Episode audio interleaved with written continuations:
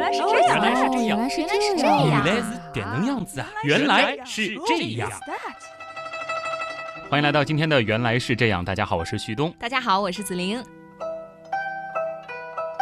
再过几天呢，似乎又是一个最近被炒起来的传统节日了啊！嗯， 传统节日就为什么说它是最近被炒起来？因为在我记得，起码在十年之前吧，好像大家对于这个节日根本不会像端午节、中秋节，更不用说春节这样的去重视了。嗯，现在因为一方面呢，大家在找节日过，对你觉得吗？啊另一方面呢，可能是这个商业宣传的关系，嗯让大家有多一些的节日可以去消费。对，而且像有情人节这种属性的节日啊，往往是哎非常能够刺激消费的。是，特别是女生在这个时候就期待着呀，啊嗯有没有礼物可以送给我呀？我们一起怎么来过这个节呀？就说到了这个所谓的中国情人节、七夕节，是，哎那为什么要用所谓呢？因为这个旭东是非常愿意刨根问底的一个人。嗯，当我发现七夕节火热之后，其实就仔细的去查了一下，相信可能也有一些朋友做过这样的事儿，大家就会意识到七夕节其实本身它并没有情人节的属性。但是为什么大家说它是情人节哈？嗯是因为这一天牛郎和织女终于在鹊桥相会了呀，他们的这个爱情这个见证啊故呀事的确是一个。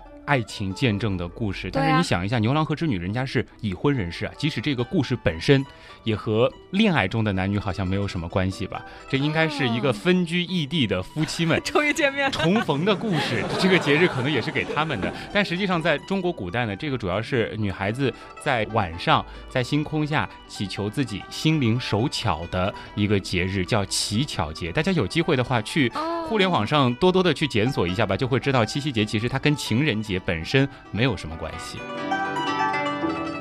哦，我今天一下就学到了一个知识点啊！我以前真的一点儿都不明白什么叫乞巧，啊，都知道乞巧节，嗯但不知道它的意思。它其实是祈求心灵手巧。对，这个我们不展开了，因为今天原来是这样想给大家带来的，并不是剖析七夕节，倒是可以说一下为什么七夕节的时候会有那么著名的牛郎织女的故事。嗯，从小到大听那么多人说牛郎织女，牛郎织女，你真的看到过牛郎星和织女星吗？没有，啊，想当然的就是没有了。但是其实，在夏天的夜晚，哪怕是上海这种很难看到星星的城市，你只要在一个晴朗的夜晚，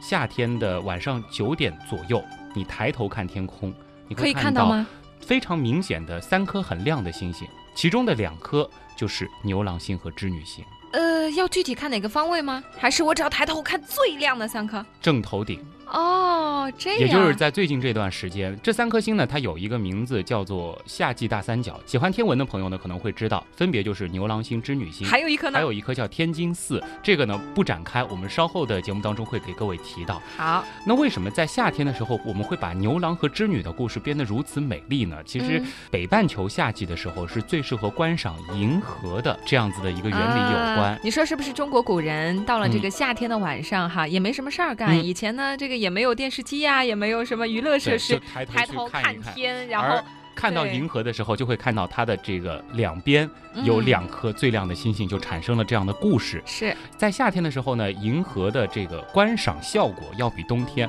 好很多很多。为什么呢？具体是什么原因，我们以后有机会可以单开一期节目来跟大家讲一讲。好，那么简单的来说呢，就是我们夏天看到的这个银河更厚，冬天嗯看到的银河呢是更薄，因为太阳并不是处于银河系的中站间在。我们这个角度，我们的视野更开阔，所以嗯看到的这个星星就特别多、特别亮。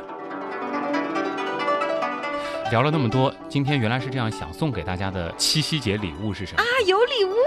那其实，在六月份的时候，我们曾经给大家送过一份大礼，相信也有很多的朋友，只要听过那期节目，应该也收到了。那嗯就是大家在大脑中构建了一个真实比例的太阳系模型。那那期节目也是颠覆了很多朋友在传统印象中对于太阳系的认知。那么嗯，今天原来是这样，将把这个模型放得更大，我们送给哦大家一个真真实实比比例例的的银银河河系系模模型型。，真实比真实银河系模型。哇，那这个礼物的话，要大家一起来构建，是不是？对，这是需要大家跟着我们的语言，在大脑当中充分的展开想象，进行模型的构建。嗯，那在正式开始建模之前呢，我们依然得先了解一个概念啊，那就是光年，这个你应该听说过吧？嗯我知道，就是光走一年的这个距离。总之就是很长很长的一个距离，对吧？对，在天文学概念当中呢，光年是一个非常非常基础的距离单位。比如说，银河系的直径大概是十万光年，嗯，距离太阳最近的恒星，也就是比邻星，距离我们呢大概是四点二二光年。那么单用光年这个单位呢，其实很多人会产生一种错觉，就是似乎天体之间的距离也不是很远。就比如说，对，从太阳到我们最近的恒星才四点二二光年。因为这个单位太大了，数值小，哎对就显得好像不远。那么这一光年它到底有多长呢？用我们熟悉的这个公里来做单位的话，好，一光年等于九万四千六百零八亿公里。哇，很远啊，这个没有办法想象啊，这这个距数离字，是一个十三位的数字，嗯，非常非常的长。那么我们怎么去想象它呢？我们如果绕着地球的赤道走，要走两亿三千六百多万圈才能够走满一光年的距离。那如果说往返地球和月球之间，这个距离可以让我们往返一千二百二十二万次。嗯，即使是往返地球和太阳之间，这个次数也有六万三千两百多次。哇，那又或者咱们沿着地球绕太阳的那个轨道去转，也需要转一万零六十四圈才能够完成一光年的距离。好远啊！这个一光年的距离其实是非常非常非常非常非常非常非常的长，对吧？嗯对。那在我们的这个模型当中啊，这个一光年相当于多长呢？既然是模型，我们又对是按真实比例，我们肯定会有一个比例尺，对不对？我们的这个比例到底是多少呢？在我们的模型当中呢，我选择用一公里作为一光年，也就是说，咱们的这个模型呢是按照一比九万四千六百零八亿进行等比例缩小的一个真实比例的银河系模型。哇，这个比例真的是小啊！但是这个一公里等于一光年，会不会还是太大了呢？为什么我们不能用一米呀、甚至一厘米来表示一光年？这样的话，不是缩的很小也很直观吗？其实我选择这个比例是有道理的啊。我们曾经在太阳系的那期节目当中提到过，太阳的直径是一百三十八点四三七六万公里，这个数字本身非常的大，但是经过我们这个一比九亿四千六百多万的这个比例缩小之后呢，嗯，太阳的直径只剩下大约零点一四六毫米，哇， 很小很小哎。到底有多小呢嗯？我们在另外几期节目当中曾经提到过，A 4纸的厚度大概是零点二毫米，我们手上拿的 A 4纸。哦它就是不及 A 4纸，对，那么头发丝的直径呢，大概是零点一毫米，哦也就是说，我们这颗迷你太阳是介于这两个之间的。嗯，在我们这个模型当中的太阳呢，几乎就是人类肉眼可见的最小的一个点的大小，因为一般来说，人类肉眼的最小分辨率是在零点一到零点二毫米之间，嗯再小于这个数值我们就看不见了。哦你可以把它想象成一粒非常细小的沙子，嗯或者说呢，我们拿一支水笔轻轻的在指头上点一下，会出现一个很小很小的点。这个小东西就是在我们模型当中太阳的大小。啊，所以这个意思是说，我们的这个比例缩小，哪怕是十倍，也就是说一光年等于一百米的话，嗯那这个模型当中的太阳就完全看不见了，对吧？对就是又多增加一个小数点在前面哈。嗯既然是真实的模型嘛，如果说连我们最熟悉的太阳在这个模型当中我们都看不见，嗯那它就失去了真实的意义了。所以现在在我们今天模型当中，我们就想象一个点，这个嗯点就是太阳了，是是吗？一个璀璨的小点，真的是很嗯小的一个点啊。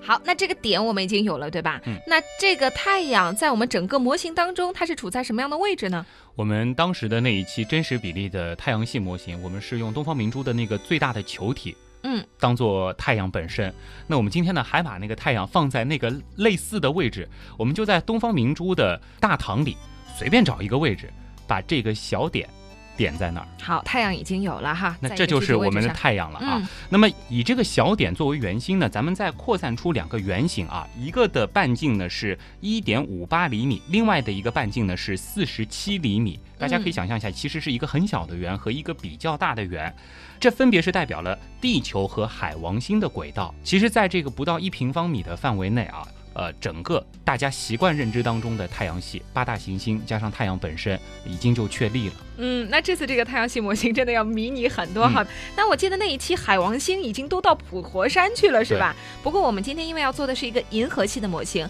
所以现在就做了一个小版的太阳系的模型。嗯那在正式搭建银河系之前呢，咱们还是要来认识一下银河系啊。好，啊，大家都知道，银河系是由无数的恒星组成的一个嗯天体。那根据比较主流的认知呢，银河系是包含了一千亿到四千亿颗之间的恒星，也就是说，有几千亿个和太阳类似的天体。聚合而成了一个庞大的星体系统。嗯，银河系的直径呢有十万光年，厚度呢是一点二万光年。在这个其中呢，恒星的分布其实并不是平均的，嗯靠近中心的部分呢密度比较大。离得比较远的地方呢，它的密度比较小，嗯而且呢，它还有围绕着中心分散出来的四条悬臂，在这个悬臂部分呢，恒星也是相对聚集的，形成一个螺旋形。那其实这个形象大家应该非常熟悉了，在各种地方都能够看到银河系的这个图片。嗯，那其实我们看到的所有有关银河系全景图的，就是那个大螺旋像个大是飞碟一样的这个嗯图片，全部都不是真实的照片儿，都哦是想象图。为什么呢？因为其实我们是置身在银河系其中的，而银河系它本身非常非常的大，我们连太阳系都没有飞出去呢，嗯，更不可能说我们发射一个宇宙飞船。飞到银河系之外很远的地方，然后从远处回拍银河系的全景。所以说，我们对于银河系的所有的外观上的这种认知，都是基于我们现在这种数据探测得出的一种模拟和想象。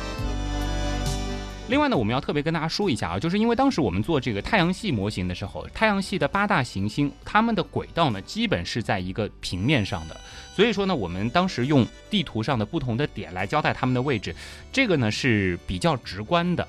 但是银河系呢，它其实是一个三维的系统，也就是说，我们的上下前后左右各个方向上都分布着无数的恒星系统，所以说在我们这个图形上呢，我们在稍后借助地图所演示给大家的这种距离概念，仅仅是方便大家去想象远和近和天空当中恒星的实际位置是有很多出入的。嗯，就听到这里，我已经开始有一点晕了，啊就是因为很大很大很大的一个空间，嗯对吧？这个时候觉得真的人类太渺小了。嗯我们如果把整个银河系要描绘出来的话，太阳都只变成一粒沙子的大小了。那接下来我们开始正式的制作这个模型，嗯好吗？在我们的这个脑中哈，大家要一起跟紧我们的脚步。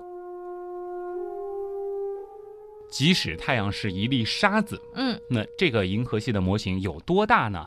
在我们太阳系的那期节目当中呢，我们曾经提到过离我们最近的那颗恒星。那么在我们所建立的这个真实的银河系模型当中呢，比邻星距离我们的位置大约是四点二二公里，其实也就代表着它真实的距离是四点二二光年。嗯，你可以想象一下啊，如果那颗代表太阳的尘埃依然是在东方明珠的话，那么另外一颗更小一些的小尘埃是在四点二二公里之外的复兴公园，可能停留在一片树叶上，哦，也是这样一颗小小的沙子。这就是在整个宇宙当中离我们最近的一颗系外恒星了，那离得好远啊，感觉。会觉得这个距离非常的空旷啊。嗯，那我们刚才最一开始说到的这个七夕节哈，嗯跟大家最近这个时节有关，大家喜欢看的织女星和牛郎星呢，在哪里呢？我们最熟悉的织女星，因为它很亮，其实，在夏季的夜晚，如果说有看星星习惯的人，相信曾经都看到过。虽然可能很多人不知道它就是织女星啊，哦，它距离我们地球的距离呢是二十五点三光年。那么，比刚才那个远啦。但是其实这个在天文的尺度上来说，离我们还是属于非常近的恒星啊。哦，在我们这个迷你银河系的模型当中呢，它的位置已经在上海 F 一赛车场了。什么？已经在郊区 了。对，已经在嘉定了啊。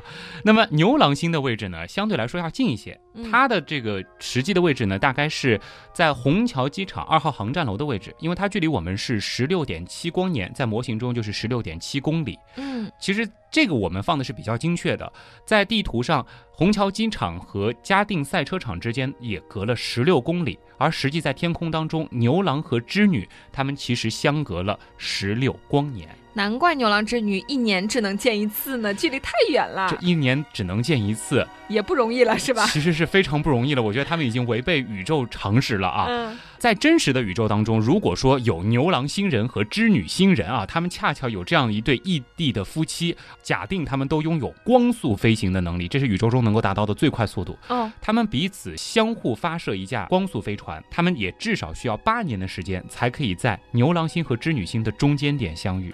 异地恋不容易啊呀，听 他们出来起码了吗十六年才能见一次面啊！啊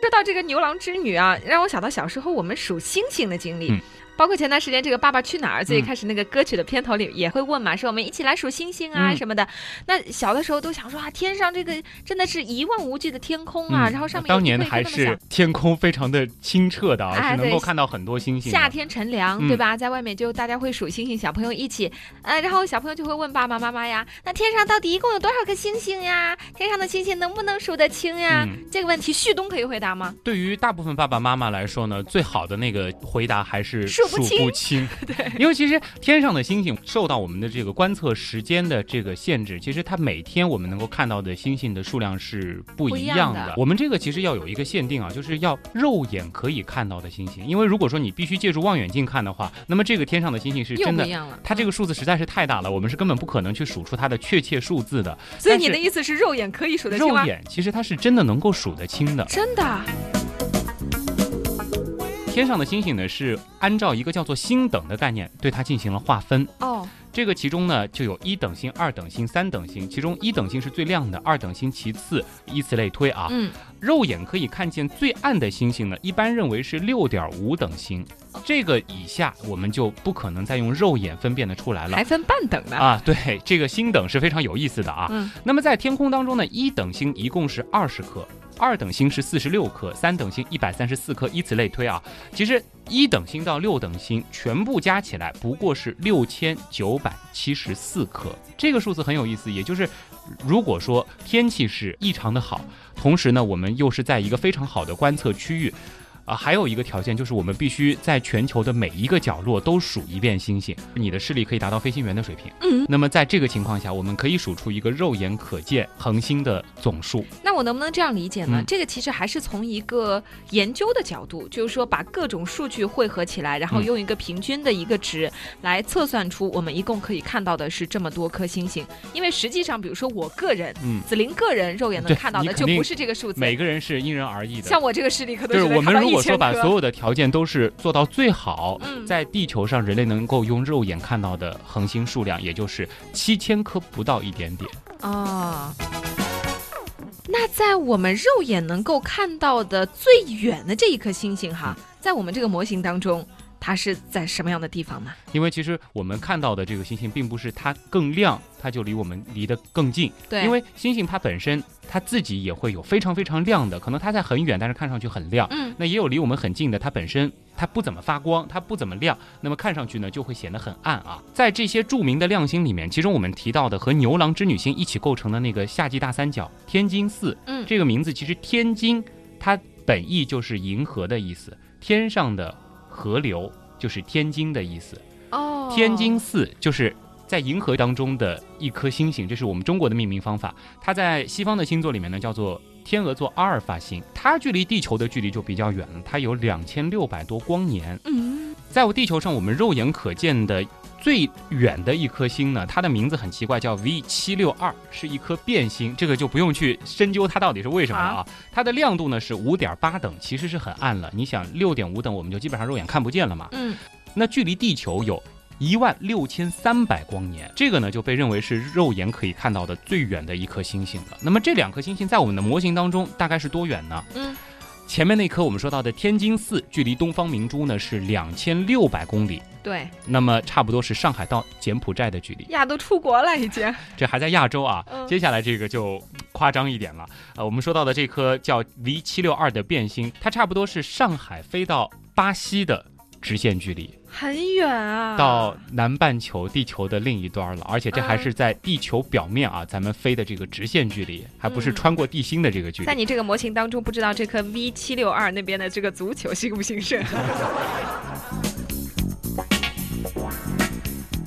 到此为止呢，其实我们是放置了一些比较有名的恒星，嗯然后给大家交代了一下。太阳在银河系当中是多么的渺小，以及银河系恒星和恒星之间似乎相隔的是非常的遥远。是，但是我们所放的每一颗沙子啊，其实也就是恒星啊，它都是还能够在地球表面上放的。是啊，在下一期节目当中，我们要给各位继续摆放的这个银河系模型，它将彻底的突破地球的范围，因为以地球的表面，我们可以量出的最长的一段距离，也不过就是两万多公里，因为地球的赤道才四万公里。接下来我们就必须让大家想象力全开了。什么？ 就是说我们要可以想象出这个点在地球以外了，是吗？嗯当然，我们也会通过各种各样的方法来帮助大家建立这个模型。好担心啊，不知道自己这个想象力够不够用啊！下一期啊，本期的原来是这样，就先到这里，感谢各位的收听，咱们下期再见。再见。真心亮晶晶，找不到了我的心，你的心，我的心混在一起分不清。满天星，亮晶晶，找不。